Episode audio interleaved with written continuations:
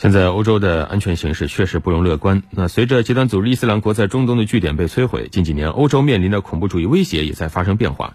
大批极端分子返回欧洲，一些欧洲青年又不满社会现状，在极端主义洗脑下，思想发生了极端变化。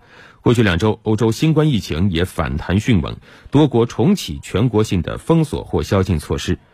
在防疫、反恐以及各种不确定因素叠加之下，欧洲正面临着双线作战的艰巨考验。